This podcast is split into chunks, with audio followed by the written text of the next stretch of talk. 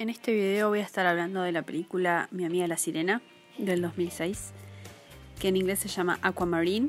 Es una película protagonizada por Emma Roberts, a quien en esa época ya conocíamos por su serie en Nickelodeon, Supernatural. También la protagonizaba la cantante eh, Jojo o Jojo, no sé cómo se dice, eh, que por estos lados no era muy conocida, pero bueno, a partir de esa película te podías enterar de que ella era cantante y buscar cosas YouTube, como el videoclip de uno de sus temas conocidos, que es A Little Too Late.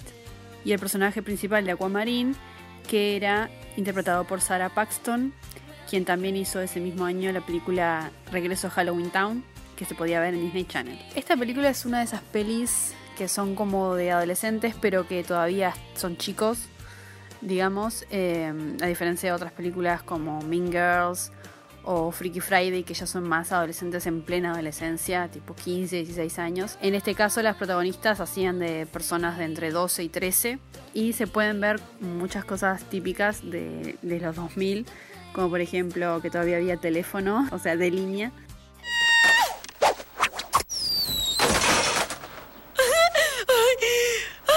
¡Fue fantástico! ¿Otra vez, sí? También la importancia que tenían las revistas en todo lo que era el mundo adolescente, como que el internet todavía no estaba tan, tan de moda, entonces era ahí donde acudía a buscar consejos y cosas relacionadas a, bueno, al amor, a la amistad, a, a los ídolos que tuviéramos en ese momento.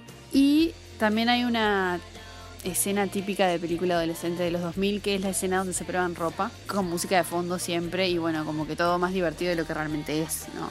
Si bien yo también a esa edad iba, iba al shopping y me probaba ropa que después no compraba porque no tenía plata, sí es como bastante característico exagerar un poco esa escena. Es como parte de la estética de esas películas.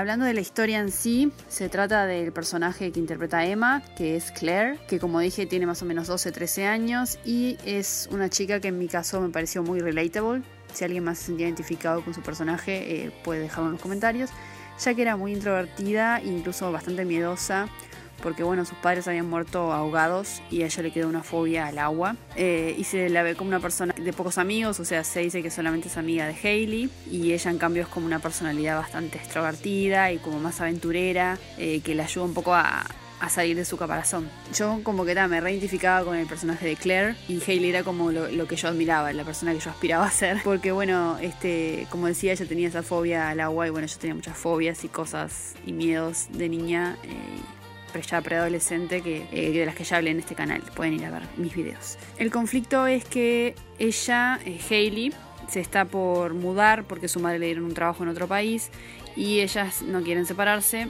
y justo conocen a esta sirena que es Aquamarine que les dice que si la ayudan a demostrarle a su padre que el amor existe, les va a conseguir un deseo. Y ellas quieren justamente eh, desear que no se tenga que mudar la amiga para que puedan seguir viéndose y ser amigas forever, friends forever. Entonces son las vacaciones de verano y tenemos a dos chicas que están súper entretenidas con un chico que tendrá más o menos 16, 17 años, que se llama Raymond y que es el típico chico adolescente de esa época, que bueno, bronceado, marcadito. Raymond se arrojó para salvarte con sus grandes bíceps. Y ellas, bueno, como que sueñan con, con ser novias de él, pero después cuando aparece Aquamarine quieren que él se enamore de ella para que puedan demostrarle al padre de Aquamarine que el amor existe para poner en contexto esta película salió en el 2006. Estaban pasando varias cosas a nivel contenido adolescente. Particularmente eh, fue el año que salió High School Musical, el año que se estrenó eh, Las Cheetah Girls 2, eh, Hannah Montana también, un montón de cosas. Y en mi caso, como yo recién empecé con, Disney Channel este, en el cable en el 2007, eh, esta película fue como antes a todas esas, esas, películas, ¿no? Digamos, fue como una fase anterior a, a conocer todo este mundo adolescente en el que después me metí de lleno y bueno, ya tengo un video dedicado a todo eso.